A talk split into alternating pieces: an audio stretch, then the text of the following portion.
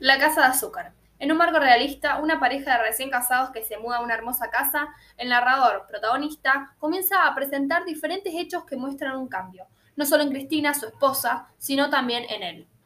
Ya desde el título, La Casa de Azúcar, se inicia el alejamiento de la realidad. La Casa de Azúcar se relaciona con los cuentos de hadas, con los deseos infantiles. Los protagonistas, al mudarse a esa casa, entran a otro mundo. Su relación con el esposo se hace distante. Cristina comienza a cantar sumergida en un mundo ajeno al de su marido, por lo cual este comienza a investigar acerca de quién es Violeta. Cristina es consciente de que vive en la vida del otro, se cree embrujada. Posteriormente, se deleita ante su nuevo ser. Antes me hubiera afligido, pero ahora me deleito. Soy otra persona, tal vez más feliz que yo. Cristina ya no se conoce a sí misma. Por otro lado, Violeta es construida a partir del relato de otros, muchacha, profesora de canto. Solo se conoce la voz de Violeta a partir de lo que la profesora de canto le dice al esposo de Cristina. Alguien me ha robado la vida, lo pagará muy caro, no tendré mi vestido de terciopelo, ella lo tendrá. En una parte del cuento, Cristina dice, irme sin irme, ir y quedar, y con quedar, partirse. Esta última frase es un verso que pertenece a un soneto de Lope de Vega. Este soneto se puede relacionar con dos cosas, al partirse en dos, siendo Violeta y Cristina, o a la posesión a lo que es de otro. Casa Tomada. En Casa Tomada nos encontramos a un narrador que es el personaje principal de la historia. Narra la trama en primera persona y por lo tanto lo que recibimos es su propia experiencia.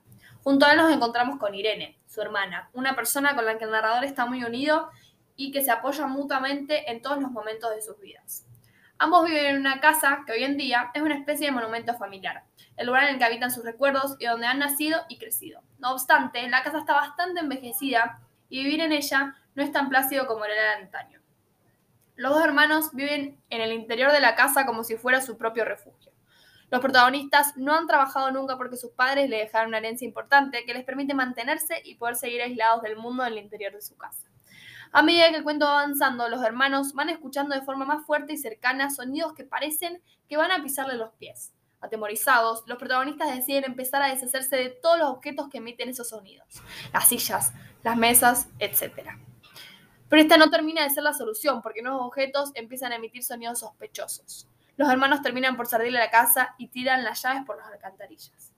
En una entrevista, Cortázar reveló que el disparador para escribir este cuento fue una pesadilla que tuvo un día de verano y que inmediatamente al despertar se abalanzó sobre su máquina de escribir.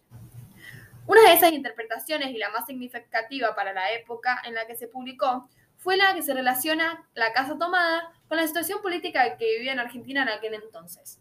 La casa representaría a Argentina, mientras que las fuerzas invasoras que toman la casa serían los sectores populares representados por el peronismo. En el otro, Borges narra un suceso que le ocurre estando en Cambridge en febrero de 1969, donde encontró sentado en un banco un joven a quien reconoció como a él mismo, que aseguraba encontrarse en Ginebra en 1918. Sobre estos dos personajes, el narrador construye la narración. Ambos se encuentran a orillas de un río que los une y los separa. El Borges mayor intenta convencer al joven de que son la misma persona, aunque estén separados por medio siglo de vida y para demostrárselo le cuenta intimidades que solo uno mismo puede saber. El joven, por su parte, pretende convencerse de que el encuentro no es más que un sueño y expone ideas sobre la literatura y la sociedad que corresponden a las que Borges tuvo en la juventud y de las que tanto se alejó. El juego de Borges en el otro consiste en crear repetidamente en el lector la expectativa de que podrá dar una explicación lógica de lo sobrenatural, entender que el encuentro ha sido simplemente un sueño o una ficción que ha permitido al escritor reencontrarse consigo mismo.